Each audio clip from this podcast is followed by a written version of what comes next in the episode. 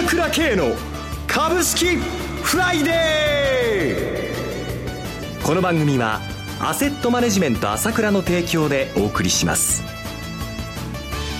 皆さんおはようございます。浜田節子です。朝倉慶の株式フライデー。今日も株式投資をする上で重要となる注目ポイントを取り上げてまいります。パーソナリティは、アセットマネジメント朝倉代表取締役、経済アナリストの朝倉慶さんです。朝倉さんおはようございます。おはようございます。どうぞよろしくお願いいたします。よろしくお願いします。さて、今週の株式市場どうご覧になってらっしゃいましたでしょうか？そうですね。まあ、はっきりしない展開というのがね、はい、1万7000円台に瞬間は乗せたものの、どうしてもここは重いっていうのがもう続いていて、はい、瞬間っていうことでまたね、跳ね返されちゃって、また海外の方がちょっと変調なので、というところでね。はいえー、あの、ボリュームも売買代金もずっと2兆円割れが続いておりますね。まあ、この傾向というのはもう本当に手が出手を出せないという傾向がついてますね。はい、まあ一方、この売り仕掛けが起きないということもあるので、はい、本当に膠着状態ですね。はい、えー、そして今日はオプション S q の算出日ですが、そうですね。はい、えー、まあまあ、これも話そうと思いますけれども、はい、まあ、以前と違って売り仕掛けしづらくなってきたということで、この10月の S q なんていうのは一番危ないところなんですね、いつもね。はい、10月、11月っていうのはね。はい、えー、だけどもまあ、無難っていうところで、やはり以前のような強引なですね、ヘッジファンドの売り仕掛けっていう動きは影を潜めたかなという、これは日銀効果でしょうね。はいうん、ということは、相場の環境も中身が変わってきているかもしれないということですね。まあ、明らかに中身が変わってきているという部分と、はいまあ、それから相変わらず、こうね、今言ったようにもう、世界情勢もこんな具合だし、はい、先行きが見えないと、はい、いう形で手が出せないなっていう投資家の心理も大きいですよね。そうですね。はい、それではこの後は今後の相場を、え読み解くヒントを朝倉さんにお話しいただきます。それでは一旦 CM です。株式投資に答えがある。株高だからといって必ず設けられる保証はない。だからこそプロの情報が欲しい。そんな時に朝倉慶。経済予測のプロ、朝倉慶の情報は、アセットマネジメント朝倉のウェブサイトで、日々無料でリアルタイム配信中。迷ったら朝倉慶。キーワード、朝倉慶で検索を。アセットマネジメント朝倉は、証券取引、金銭有価証券の予託貸付行為は行っておりません。また、情報提供する金融商品のお取引では、相場変動などにより損失を生じる恐れがあります。取引説明書、契約締結前交付書面などを十分にお読みいただき、ご理解の上お取引ください。金融商品仲介業者登録、関東財務局長、金中第605号。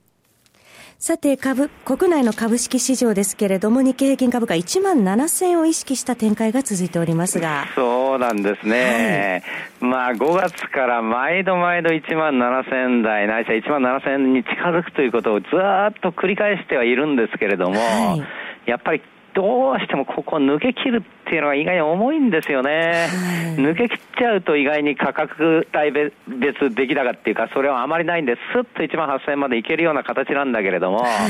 ここが本当に重いということでずっと続いていまして、まだまだやはりこの日経平均という形で言えるっていうと何とも言えないですね。ただ、まあ中小型、あなるみトピックス、はい、そっちの方はちょっと違ってですね、日経平均よりはだいぶ堅調ということになるんじゃないかと思います。はい、NT 倍率、いわゆる日経平均とトピックスを比べた倍率もですね、はい、まあ一時その下がってから、ここに来て円安で上がったんだけども、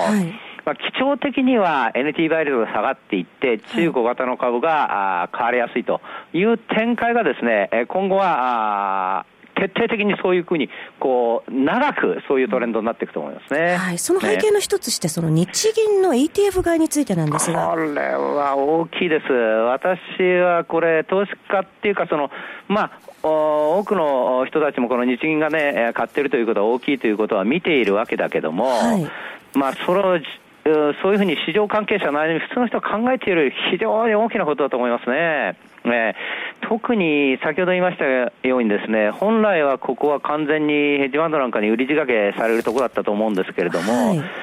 急激にそういうことがやらなくなったし、できなくなったという部分がやっぱりありますね、これ見てると。売り仕掛けしづらくなっている、しづらいです。はい、えー、やっぱり日銀がこういうふうに買うということが強力なの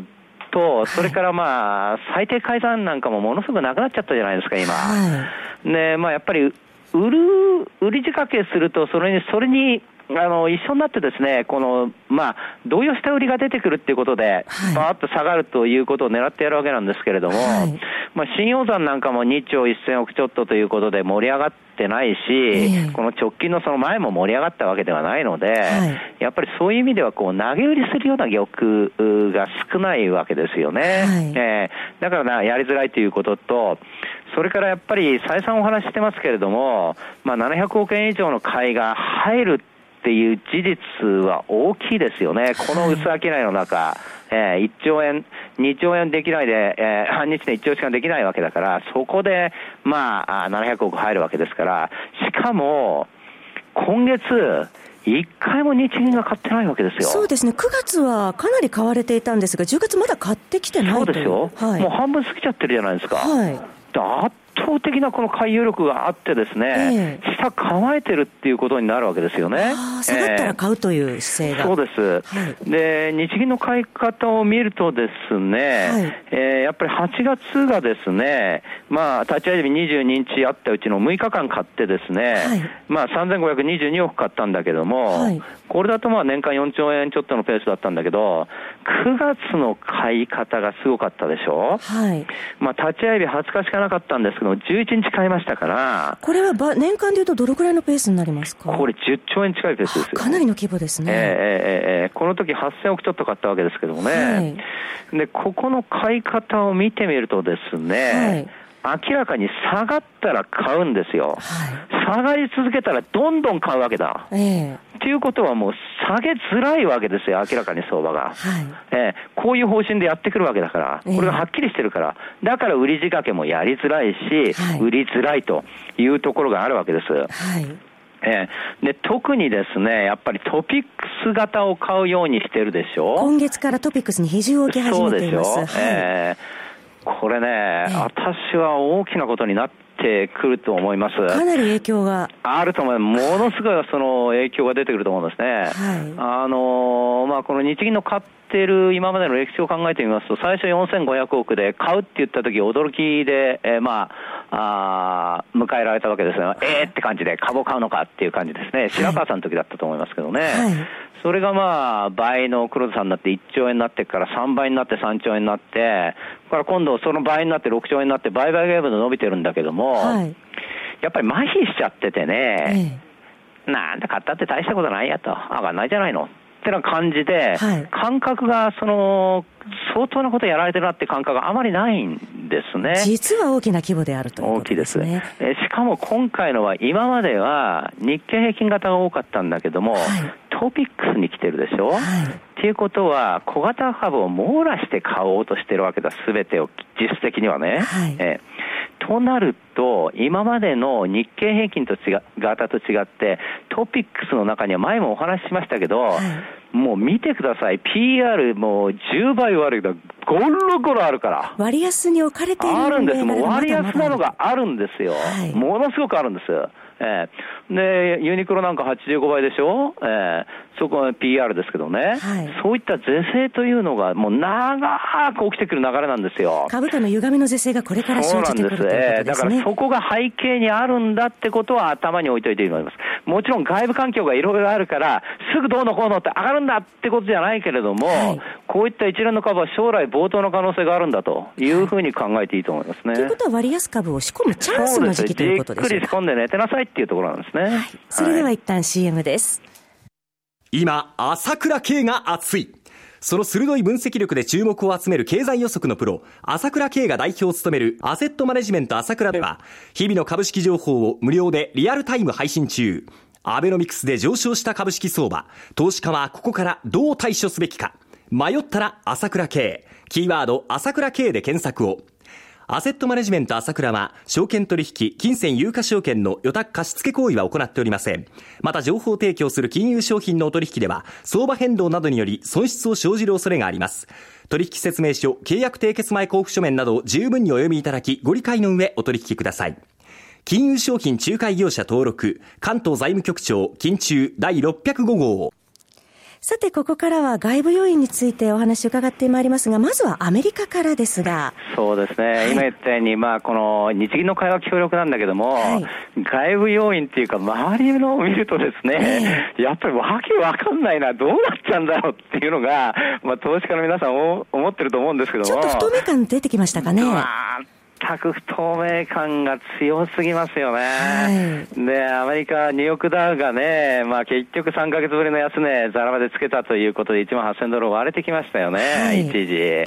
これも危うい動きって言いますか、それからこれだけじゃなくて、欧州の株式市場も2ヶ月ぶりの安値になってるわけですよ。はい、えー、やっぱりこの、今までどちらかというと、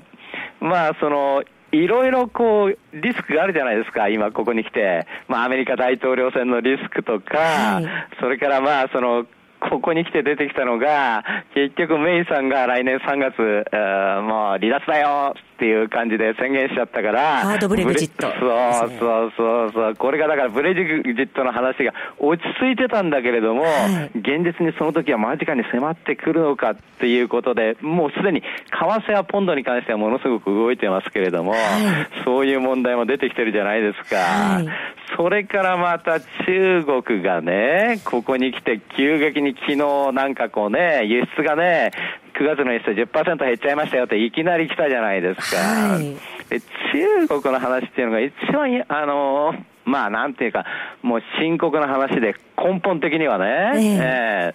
ー、で、まあ確かにですね、ここに来てずっと小康状態にいたんだけれども、はい、考えてみると、去年の夏、7月、8月、あれだけ急落したのも、今年の1月、あれだけ下げたのも、中国が足引っ張ってるじゃないですか。そうですね。ええー、そういう意味では、今回の輸出が10%減ったって話で、相場がすぐに崩れるということではないんだけれども、は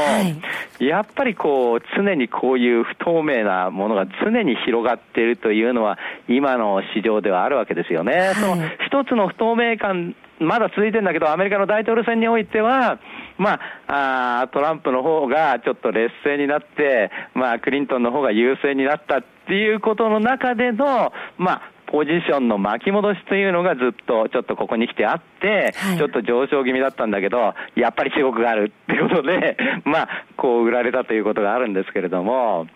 まあ、こういうふうにまだ不透明なんだけども、ちょっと目先はちょっとこうまだ荒れるっていうかわからないんだけど、ただ先ほど言ったように根本的に小型株はいい目があるよ、中小型はいい目があるんだよということを頭に置いて投資してもらいたいと思いますね。はい。そろそろ時間迫ってまいりました。お話はセットマネジメント朝倉代表取締役経済アナリストの朝倉圭さんでした。